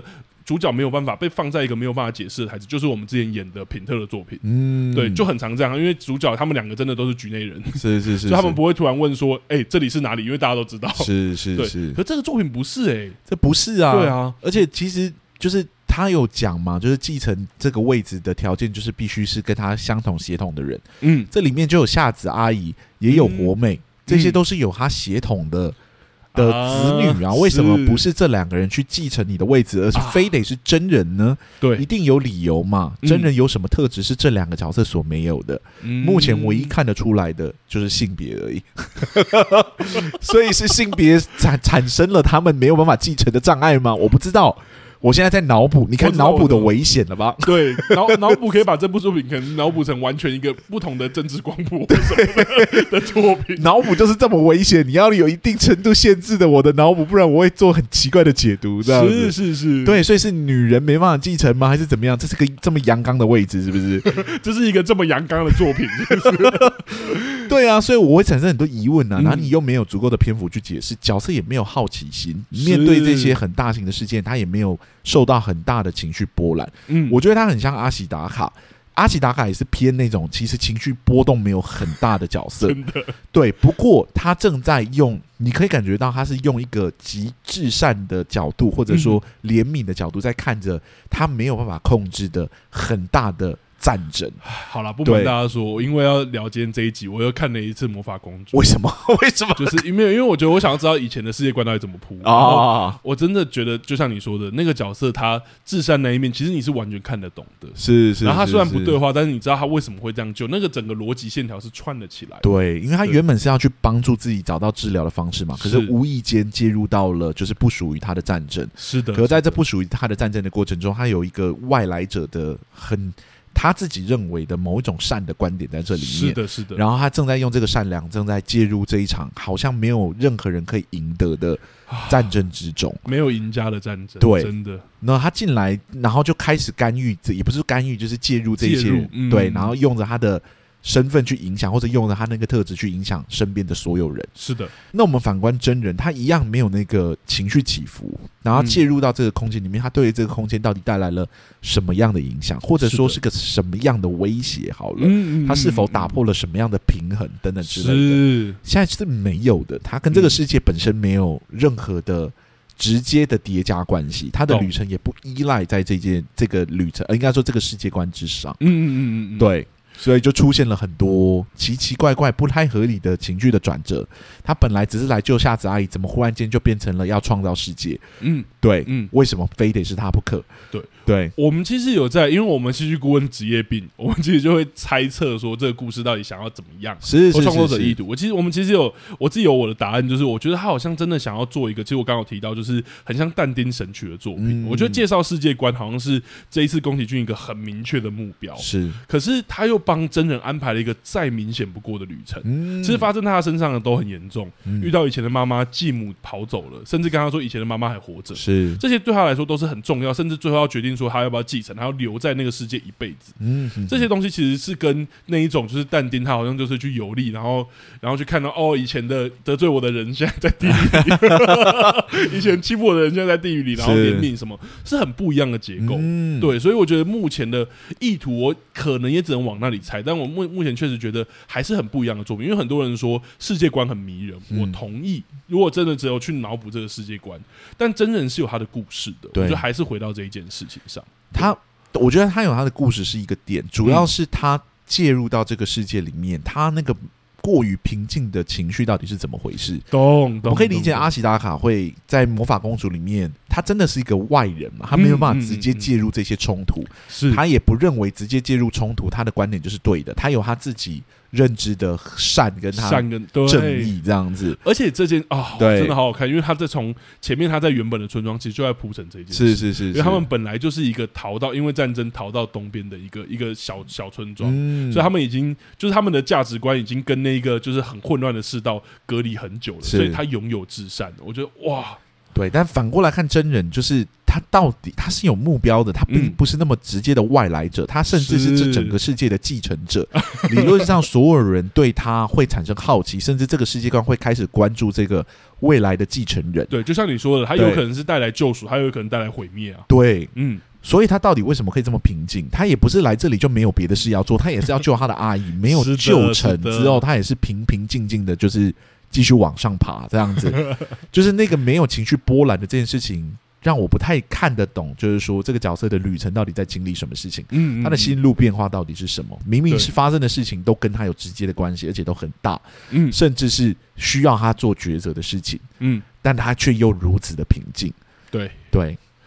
好了，我觉得这大概是我们的感觉啦。只是回到现代戏剧，我们会希望说，我们其实的价值观大家可以理解。我们的主观还是我们希望这是一个有逻辑铺排的世界。如果你今天要把它说，哦，如果真人像像不像正常人？当然，正常人有这样的人啊，就是他当然内心已经百转千折，他表面上很平静，他也不问问题，当然有。是，但我们还是希望这整体的故事都是有结构，可以让观众理解。我们觉得它还是一个传达的过程啦。是是是是。好，我觉得差不多可以来聊第三个主题。但我觉得我们前面两个主题已经聊了这么多，是 第三个主题，我想要聊比较小的，但我觉得是有点有趣的，是因为这一部作品延伸出来的讨论。因为我觉得在这一部里面，很多很喜欢这部作品的的观众，其实就有在讲说，诶，他们觉得看这一部作品，就是应该观众也要拿回他们属于他们自己的责任。嗯，所以我觉得很有趣的一个讨论是出来，因为我们其实我们两个戏剧顾问节目，大家如果有在长期收听，就知道我们立场其实有时候会觉得看作品不应该一定要做功课。或者说一定要就是花很大幅度的脑补去帮助他，然后所以我觉得反而今天我想要聊一个很特别的主题，叫做阿松，你认不认为观众有属于他自己的责任？就你认为观众的责任到底是什么？就我们节目的立场还是主观的？因为我觉得这个问题完全冲上我的心头。对，因为我觉得在这一件事情，这部作品我故意的就是把第三个主题跟。这部作品拉很开，我觉得前面两个我们算是把我们对这部作品的很多的立场给聊清楚了。是，但我觉得借由这个机会来聊这件事，好像蛮有趣的。我们一直都在讲戏剧结构，好像一直都在讲创作者，嗯，但对观众的立场，我们好像没有聊过这件事。嗯，我觉得可以用今天这个节目，就是这个时间点，短短的把它聊一下，这样。我觉得要回答这个问题之前，我们可能要先理解什么叫责任吧。哦，对，就是说我身为创作，呃我身为观众，我进到这个空间里面看你的作品，你所谓的责任是我必然一定要做的事情吧？是的，对，我应该要至少做到这个基础，我才有办法，就是。问心无愧，我于观众的这个位置，这样子。对，我是观众的身份。是，如果是从这个角度来看，我觉得属于观众的责任就是你要好好看这部作品，试图跟这部作品产生对话或沟通等等之类的。嗯，不要就是在看作品的时候还拿手机出来滑。跟旁边的人聊，就是跟这个作品不相关的事情啊，打扰到其他人看作品啊，嗯，哎，一直跑来跑去啊，在里面嬉闹啊等等之类的，属于观众的责任，可能就是你既然是来这里观赏作品的，那我跟你之间的合约就是你进来观赏，嗯，你不应该做观赏以外的事情，这是在剧场里面的某种观众的道德，是的，你也不应该造成其他观众的负担等等之类的。如果你想要做别的事情，你应该离开这个地方。是，除此之外，我并没有认为就是观众有什么一定要完成的责任啊。对，但我觉得有趣的地方是，呃，我们先撇开这部作品啦，因为有些作品我会说，哦，其实看那些作品应该是要做功课的，或者说我们应该要带有一个就是先辈知识。是我我指的不是心情哦，因为我觉得如果是状态或心情，那个每个观众可以自己调配。然后我们在观看一些类型作品，我们本来就会有，嗯、对。但我有觉得有时候是特别需要有的知识。对这件事情，如果我今天有一个作品主张这件事情，阿松你会觉得那这样看这部作品的观众就应该有这个责任吗？你说如果作品主张，好像这样有点跳太快。应该说，我们回到说，如果有人主张，就不是不是创作者，是别人主张说，哎、嗯，你要看懂那一部作品，就是要你要去看那一部作品，就是要做这个功课。OK OK，我觉得如果是创作者主张，嗯，那我们就可以来聊聊为什么创作者这么主张嘛，对吧？是是是，对，那就是可能是说这是个系列作，嗯、那这是第三部曲，它前后是有呼应的，所以其实建议你要看过两部前两部作品再回来看，嗯，好比说很多航海王的，就是啊。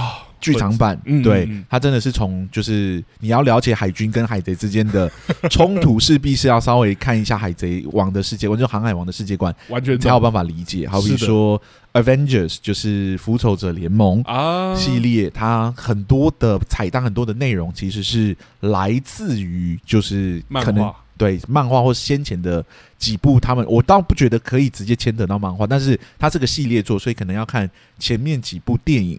啊，对，才有办法接过来。像《复仇者联盟一》的时候，就会一定要知道说，就是索尔跟洛基他弟弟的纠缠，不然你看的时候，你就会觉得莫名其妙，为什么有个金发男？没错，这个就是隐形的契约嘛，就是你希望我怎么观看，那你用别的方式暗示我，好比说这是个系列作，这是一个从哪里衍生出来的故事，嗯，这是一个什么样什么样的类型的故事等等之类的。懂。如果有这个隐形的契约，创作者也有表示这个明确的，就是意图，好比说。啊，我们拍到这里怎么样？怎么样？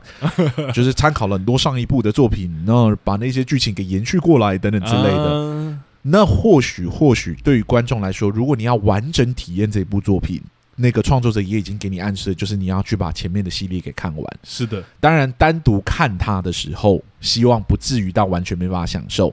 但你要完整享受，好比说《捍卫战士》。啊，你可能最好去看一下他前面发生了什么事。我跟你讲，没有看过那个，就是他的前传，也不是前传了，就是他的第一部。直接看《捍卫战士》独行侠的时候，我觉得真的是会感觉很不一样。没错，对，真的有那个那那个怀旧，其实还蛮重要的。对于第二部作品来说，你会得到完整的体验。是，可你单独看独行侠，其实不至于看不懂这个故事。嗯，但你要完整的体验它的话，最好先前面那部作品也看过。对，那我觉得这个隐形契约我可是可以认同的。你可能要先去做一点功课。嗯，那也有可能是它是个历史改编的故事。那隐形的契约就是你可。能需要先熟知一下这段历史的某一些背景，你再来看这部氛围啊等等的，对，你才可以完整体验这部作品的所有细节。嗯，对，我是说的是完整体验，懂意思是如果我们不熟悉这个历史，你不应该主张我就是看不懂这个作品哦。对，我不是来上历史课的，我是来看电影的。嗯，你还是要提供一个电影基本的服务给我，但是你可以做主张是，你如果想要完整体验这部作品所有的细节的话，可以先参考哪一些历史故事啊等等之类，你可以比较完整体验它。嗯，那没有完整体验它也没关系，只是部分体验它也会得到一个很不错的故事。是，我觉得这些也就是隐形契约。嗯，对，嗯、那。这些引擎契约到底算不算是观众的责任？我觉得就见仁见智。绝大部分的时候，我都不会认为是一种责任。嗯，我都会觉得这就是一个就是建议而已。嗯，对，理论上来说，如果我今天完全没有看过这部作品的任何其他的作品，我也能享受它，才是一部电影或者一部影集应该要基础做到的事情。嗯，对，嗯嗯，像说就是呃，我之前看的《灌篮高手》啊，我真的是没看过《灌篮高手》。我只是知道他的主角叫樱木花道而已。嗯，不过去看他的电影版、他的剧场版的时候，我就是看到。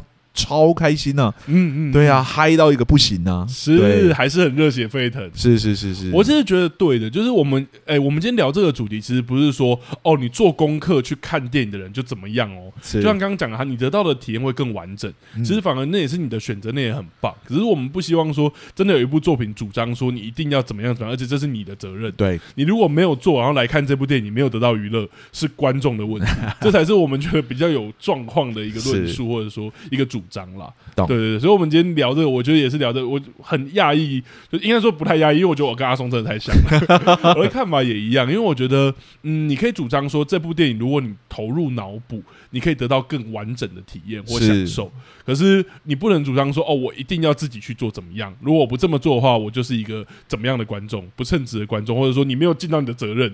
我想说，呃，我的责任不就是花钱？呃，我的责任就是花钱进来看这部电影。对你的责任就是提供一个有趣的故事给我。嗯，我的责任就是在看这个故事的时候，我不去影响其他观众，也不影响我自己观看这部作品。对，我不会在看这部作品的时候再看 YouTube。对，这就是我之于你的契约，嗯、观看契约。是，对。那我刚刚讲的额外的隐形契约，都是一种隐形契约而已。嗯，对。但是那些隐形契约是存在的，好比说看漫威，你真的建议还是去看一下他其他。他的系列作，你的完整体验感会比较好一点点。是的，很多突然插进来的情节，很多突然出现的一些角色、角色、小角色，你会知道他为什么存在在那一边。嗯，而且甚至还可以讲说，其实连漫威，因为我的女朋友其实是不看，以前是不看爽片的，是是是，是。但是我那时候带她去看《复仇者联盟三》，嗯，然后我只跟她讲一点点前情提要，是她其实看完还是觉得有娱乐到跟享受到，她不会看不懂，所以我觉得这是一个很是很有趣的地方。是对，所以那些隐形的契约是，我觉得像刚刚刚讲的是存在的。那要不要去满足这些隐形契约？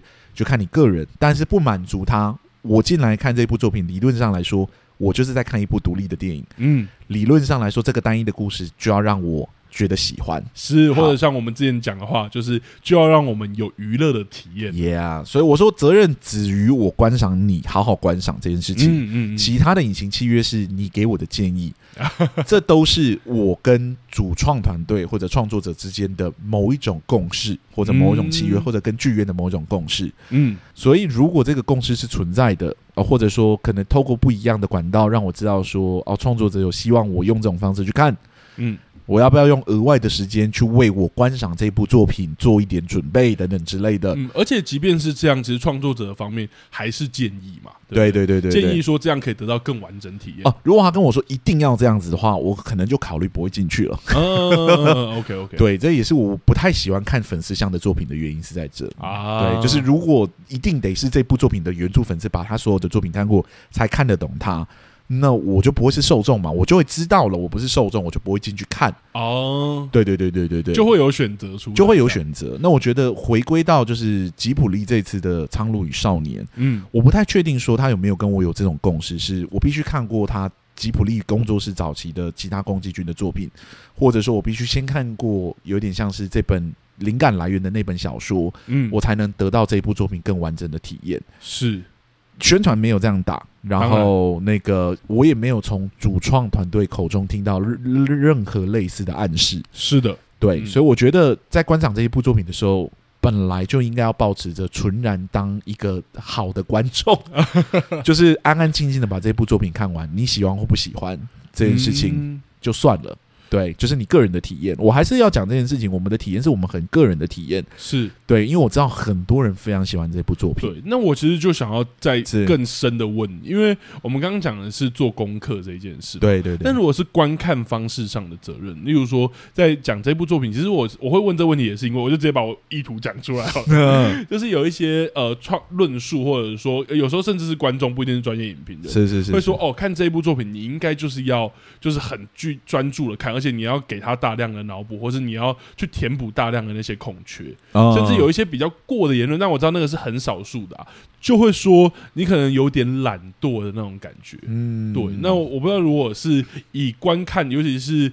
呃，一样是观众的角度，或是评论的角度，然后去讲说观众应该要用某一种方式来观看，这才是他的责任的话。哦，我懂，我懂，我懂。我们现在是真的聊回《苍鹭与少年》了，就要在讨论说这部作品，就是说，呃，有一些人提供了一些不一样的观观赏方式，嗯，来确保观众在体验这部作品的时候是有一个好的体验的。没错，对呢，给了一些观赏方式的建议，这样子。嗯嗯，那你问说这是不是一个责任？这样子，对。呃，我个人觉得，我买票进去看戏，当然是希望它好看的啊。对，那如果你觉得要喜欢这部作品有点困难，你愿意提供一把观看它的钥匙，哦，一些建议，让我进去看的时候能享受这一部作品。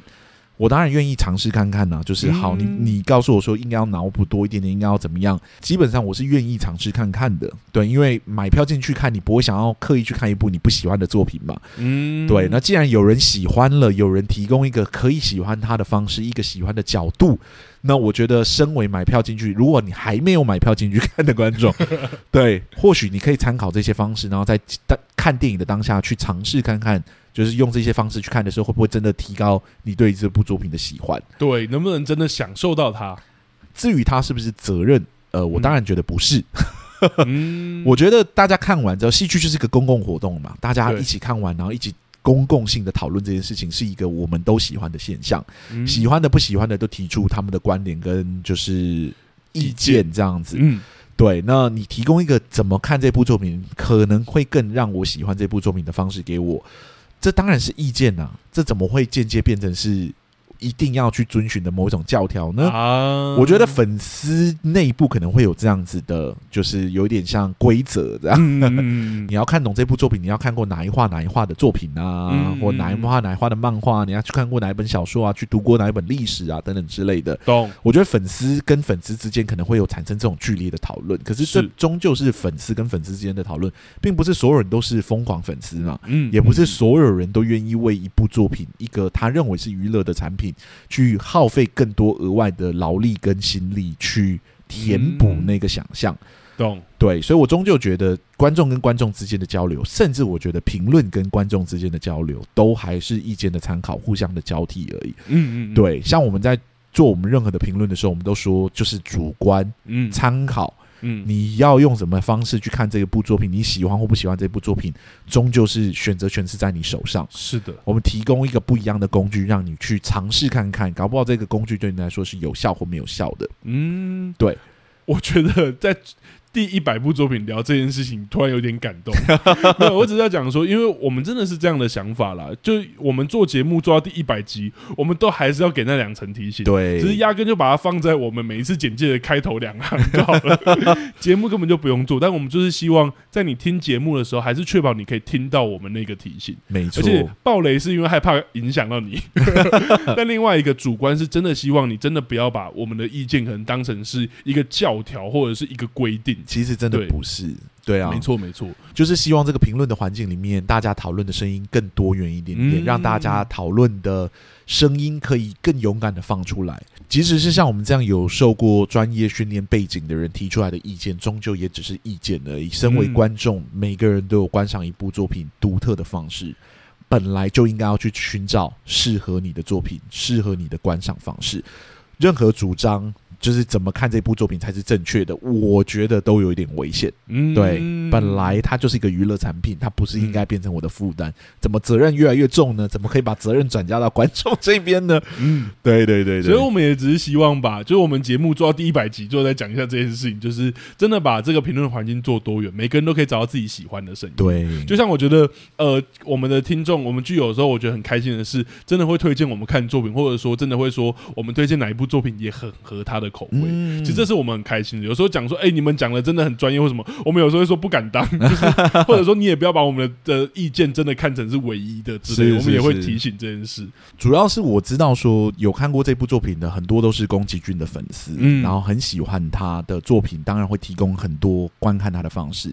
可是讨论的方向如果慢慢变成是你非得这样子看才能看得懂他的作品或享受他的作品，我觉得就局限住这部作品可能被更多人喜欢的方式了。嗯，对，就是其实。每个人观看吉卜力的作品，可能会获得很属于他自己的答案。这是我非常喜欢吉卜力的作品的原因，因为我觉得他的想象空间很大，他适当的留白是有办法让我产产产生非常多的想象，非常深沉的思考，嗯，然后同时具备相当程度的娱乐性。没错。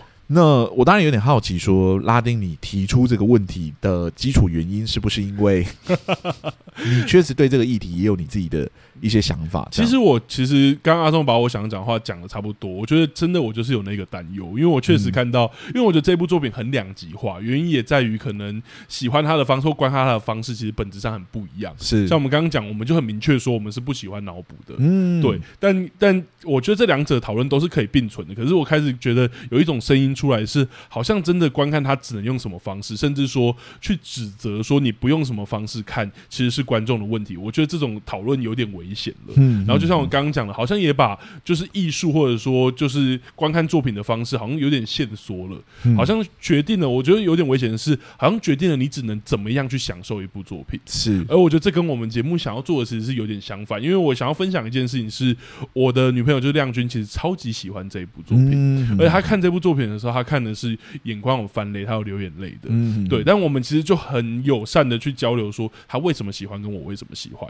然后我可以理解她为什么喜欢，因为他在这部作品里面看到很多宫崎骏的影子，跟他尝试要做的尝试，嗯、甚至他觉得那一个大胆的留白，其实是宫崎骏很创新，或是很勇敢。一个人活到那么 那么大的岁数，然后他很勇敢做这一件很独特的事情，嗯、嗯然后而且是只有他的地方，他能才能做，所以他觉得这件事情就算。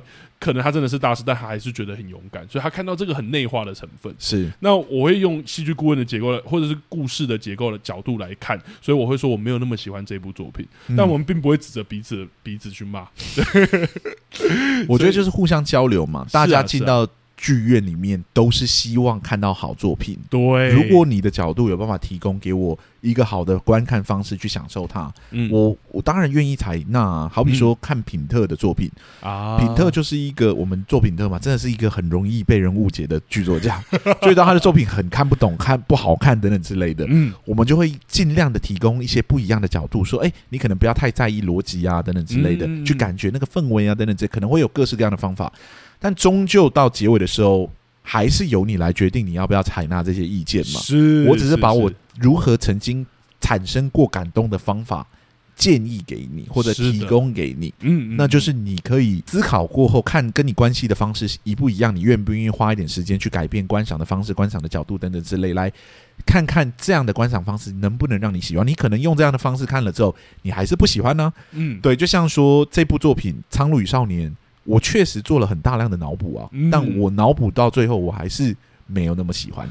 对，因为我觉得那个是一个蛮劳累的过程。对，而且阿松是有进去电影院看两次的。对，我是看了两次，嗯、一一次日文版，一次中文版。想要去看看中文版，哎、欸，配的怎么样？这样子。嗯、对，然后看完两次之后，我确实觉得那个脑补的量真的有点太大了，而且很难说脑补就有办法真的更喜欢这部作品，因为像我的脑补有时候会。往一些很奇怪的方向去。有，你刚才已经分享过，对对对，阳刚的那个版本，那个作品可能会越看越奇怪，就是说啊，怎么会这样？怎么会那样？那样？对对对，嗯嗯。或许有时候不要那么脑补，或脑补的局限范围比较小一点点，会让我更明确的看得到一个创作的脉络。是，但是这也是我的意见而已，不代表说这个意见就是绝对的。没错，大家都有自己看戏的方式。嗯，总归而言，就是我不认为观众有。多于就是好好观赏这部作品的责任，嗯，对，其他的，如果你真的看到一半你看不下去，你的责任就是离开这个地方，对，你不应该在里面做别的事情来打扰别人，这个就是你的责任而已，就是你的责任到这里，好好看这部作品，不然就是离开这个剧院，完全理解。除此之外的所有责任，对我来说都是建议而已，嗯，对，你不能主张任何的作品一定要逼观众只能用某一种方式看。嗯，我觉得这是失去了它是一个公共活动的特质。嗯，公共活动就是参与的人数非常非常的多，大家可以产生自己的解读跟看法，然后大家可以慢慢的经过讨论，甚至网络上的评论，慢慢总结出自己可能为什么喜欢或不喜欢这部作品，然后反馈到自己身上。嗯，对，这也是我们做这部这个这么长久以来节目的。初衷是，我觉得这也是我们为什么一直要在做这件事，而且我们觉得很开心的原因。是是，是，因为我们觉得在扩大那一个，就是所谓阿松一直在讲的，就是戏剧是公众活动这一件事。是是是是是，我觉得最后一集 应该是不能最后一集啦，第一百部作品这样聊的当收尾，我觉得真的蛮开心的。那我们好像还是要问那个问题，还是逃不掉。对对对对对对。那我这边就先问拉丁好了，如果要给戏剧顾问的话，你觉得这部作品？要给几个戏剧顾问呢？最多两个。好，我觉得我们是主观，我们还是有先辈知识或者说呃背景知识的那个啦。我觉得他以前做到，他现在做不到，就代表他很明确知道他想要做什么。嗯、所以我也许还是真的会给林格，但不是说这部作品我真的就很喜欢，或者说我觉得他没有问题，而是我觉得创作者有时候其实可以是很任性的。嗯，对，那他可以很任性，观众也可以很任性。你可以很任性做你想要的事情，我也可以不买单，说我没有很喜欢。没错。所以我觉得从就是过往的迹象，应该说他过往的作品，我觉得他这一次真的是他刻意为之了。嗯、那既然这是他有点想要尝试，或是他自己很明确要做的尝试跟举动的话，我会觉得那那就给林哥吧。他也许真的不需要戏剧顾问，因为也许有了他还是有他想要坚持往的方向。那我觉得也只是彼此伤害。我们其实之前有讲过说，说不一定真的每一部作品都要戏剧顾问。嗯，对。那阿松呢？我有可能也会给林格。哦，oh. 对，但是这是取决于我认为他现在这个作品的呈现方式就是完全他想要的，嗯，对，这是作者明确希望这个作品现在长成这个样子，ah. 然后。对于他现在呈现的结果是非常满意的，那我觉得当然不需要请戏剧顾问，嗯、但是因为我有读到很多我觉得有趣的符号，是我觉得可能是宫崎骏老师想要强调，嗯，但是透过这个手法，不知道为什么没有很成功的强调出来。跟他以往作品相比的话，有一些主题是相似的，嗯，他现在往这个方向去呈现，相比于他早期的作品，哦，我觉得讯息反而没有被推到更前面，他想要强调的事情反而没有被。更强化，或者说更有效的传递。懂，在这部作品里面还是有看到，例如说战争的题材啊，或者是少年少女的题材啊。是是是。但我懂你说的，好像好像如果真的这目前不是他最满意的话，确实可以有戏剧顾问的协助。对，一到两个都可以。嗯，对，但就取决于他想要做的事情跟他目前的成果距离到底有多远。嗯，当然他是宫崎骏老师，他。不需要任何人的建议，对，但我觉得大家可能误解，就是我们给予一个作品戏剧顾问不戏剧顾问的立场，并不是我们认为这部作品的好与坏，嗯，大部分都是跟这部作品的完整度有关。嗯，对，那完整度就是基于他想做的事情是什么这件事情而定的。对，如果他想要做的事情就是只有这样，那当然我们觉得那就当然不用硬请戏剧顾问嘛。是的，对。但如果他想要做的事情跟他目前的成果还是有点距离的话，那当然有一个戏剧顾问帮忙或两个戏剧顾问帮忙，对他的作品的。发展方向或许会有帮助。那嗯，可能很多人觉得很专业的创作者干嘛请戏剧顾问？我觉得这是个误区哦。或者说，我觉得跟那个有些心理学很像，就是说，哦，你请戏剧顾问代表你对你自己的作品没有信心。对对对对，对，你是不成熟的创作者，有可能会有这样的想法啦。毕竟请人帮忙，大家都可能会觉得可能是对于自己专业的挑战这样子。不过，我觉得戏剧是一个很特别的产业哈，没错，就是我们是一个共业。本来就是会依照不同的专业聘请不一样的人来帮助你。是，有时候越专业的创作者，其实跟戏剧顾问的工作会越顺畅。我不知道大家相不相信这件事情。嗯，国外一级的任何餐馆的戏剧顾问合作的对象都是国外一流的导演啊，对，跟创作者。原因是因为越熟悉自己创作风格的人越好。跟戏剧顾问沟通，他会很明确知道自己喜欢什么或不喜欢什么。对很多初阶的创作者来说，那个东西还在探索的过程中，其实戏剧顾问工作起来反而会绑手绑脚，因为戏剧顾问不是创作者，他不能帮创作者决定他的风格跟走向。嗯，他必须不断的去磨合，这到底是不是创作者想要的东西？是，最终才能让他往他最想要的方向去发展。嗯。那用这个逻辑去思考，你就会理解说，越专业的创作者或越有经验的创作者跟戏剧顾问合作起来会越顺畅，嗯，而且会越可能产生很多不一样的想象。对，原因是因为他们知道他们自己擅长什么，喜欢什么。戏剧顾问有足够的母体、足够的作品去看这个创作者曾经的作品的时候，他也会理解这个创作者的强项到底在哪里。嗯，他也会知道这个创作者的信仰在哪里，创作信仰在哪里，风格。这个时候，戏剧顾问帮忙的时候就会很有方向，非常知道说怎么帮助这个创作者。把他想要的东西往他最适合的方向去推进，给予的建议也不会这么漫无目的，还在探索的感觉。懂。戏剧顾问的存在并不是指导创作者，而是辅助创作者创作。所以，戏剧顾问的挑战啊，或者讨论啊，或者。脑力激变等等之类的，其实都不是一种指导的行为。我一直觉得像剧本医生啊这样子的讲法，就是要帮剧本做很明确的诊断啊、治疗啊等等之类，都有点把戏剧顾问的工作摆的有点太上面了。嗯，呃，戏剧顾问的工作其实是跟创作者要平等才对，所以他必须拉下来跟创作者产生一个平等的对话，他不能低于创作者，他也不能高过创作者。嗯。在这一个层级工作的这样平等的工作方式，戏剧顾问的功效才会彻底的发酵。嗯嗯，对，这是我个人做戏剧顾问的某一种信仰或者工作道德。这样子，无论是跟很新的创作者工作，或者跟很有经验的老手创作者合作。我们的工作态度基本上都是，你要把我尽量拉到平等的位置，我们必须能勇敢的给你建议，嗯，你不能因此畏惧我们，或者放弃你所坚持的事情。因为有时候我碰到，就是可能我追问个几题之后，创作者就心虚了，然后就害怕了，这样对。然后我们就会说，等等等，不要不要紧张，问这些问题只是尽量把所有可能的问题点出来，对，最终做决定的或者要不要修改的或者。就是有决定权的，终究是在创作者身上。是我们不会直接介入创作这样子。有有时候我们呃在问说你想要做什么，或者说你的创作意图到底是什么，也不是真的要挑战你，而是我们清楚知道了，我们可能也才知道目前可以有哪一些方向，或者我们可以给什么样的建议。是，对，我觉得这个东西很重要啦。然后我觉得也用最后一集，因为我觉得我们好像也很少真的去诉说说我们最后给这个戏剧顾问到底是什么意义。对对，为什么有一些我们好像很喜欢的作品反而有给，有一些。些我们没没有好像讲了问题很多的作品，反正我们不给。对，对，所以我觉得也要讲清楚一下。那个标准并不是在于那种几颗星啊、五颗星啊、三颗星这种我们喜好程度，那个是在于我们觉得一个戏剧顾问能帮到这部作品到什么程度。是，其实很多的作品多一个戏剧顾问在旁边。都有助于创作者有一个更客观的观点去看他的作品，嗯、因为我们就像我们讲的嘛，有时候你创作的过程是个很漫长的过程，你在里面沉浸太久了，嗯、你会产生很多莫名其妙的盲区。当局者迷，这个真的是真的。我们自己在创作的时候都会这样了。对啊，我为什么不然为什么要请阿松？我在当那个就是编剧的时候，真的会你写完，我那时候很常跟阿松讲，我就说我写完的三天，我其实是没有办法看我自己的作品。我的意思是说，不是我没办法读，是我读出来我不知道是什么东西。嗯、就我看完，我想。说我到底看的什么的那种感觉？是是是，感觉不出好坏。那这真的是创作者会遇到的状况，对。嗯、所以我觉得刚好，反正我们实际做下来，我们都是这个概念啦。我们永远都在猜测创作者的意图，然后提出我们自己的见解。当然，这些见解都还是主观的。对对。所以像宫崎骏老师这种等级的创作者，需不需要戏剧顾问，就是由他自己来决定。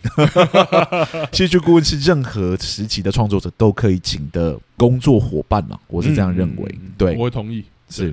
而且我觉得我们主要还是会判断，其实真的是依据他以前的作品啦。嗯、如果你单纯说就是这个是一个新手创作者，然后创作出这样的作品，我们可能确实会觉得他不一定有达成他们，而且我们判断依据会少很多。对对对对，但我们真的看到他有很完成的，然后也有这样的作品，所以我好奇说这是不是真的他的意图？这也是我们今天给林格的原因的跟依据。没错，如果今天老师看到这个作品跟他心目中的想象很不一样，那当然我觉得有两个的空间。嗯嗯嗯。但如果这真的就是他在实验，然后很满意目前的实验，林。个啊，我觉得是零个啊。是啊，是啊，是啊。因为喜欢的人是真的很喜欢的。我在网络上看到的评论，嗯、喜欢的人是非常喜欢的。我身边的朋友，就是一些读美术系，嗯、应该说是我女朋友的朋友们，是超爱。对，然后我完全可以理解。其实听他们讲，我知道他们感动的点是什么。是对是是。好了，大概是这样子。哇，我们的第一百部作品聊完啦，没错，里程碑达成，呀呀呀，开心开心。好了，真的非常谢谢大家陪伴我们，就是。一路走了，聊了一百部作品。嗯，当然我们实际的集数是超过一百部的啦。对对，但是聊作品本身是聊一百个作品这样子。嗯、那非常谢谢大家长久以来的支持。对我们接下来十月二十一号的时候会跟大家就是在线上见面，请大家密切关注我们的粉丝页，我们之后会把直播的链接 PO 上来给大家。没错，OK。好，那我们两个戏剧顾问今天录到这里就这样了，谢谢大家。如果喜欢我们的节目的话，欢迎到各大 Podcast 平台给我们五星的好评。嗯。如果呢，想要赞助我们的话，我们的赞助功能也已经打开了。没错，如果呢，想要跟我们聊这部作品，想要跟我们做交流，脸书、IG 的粉丝专业都可以私信我们，我们这边都会尽快的回复你哦。没错，好，那我们两个戏剧顾问今天就这样了，谢谢大家，谢谢大家，拜拜，拜拜。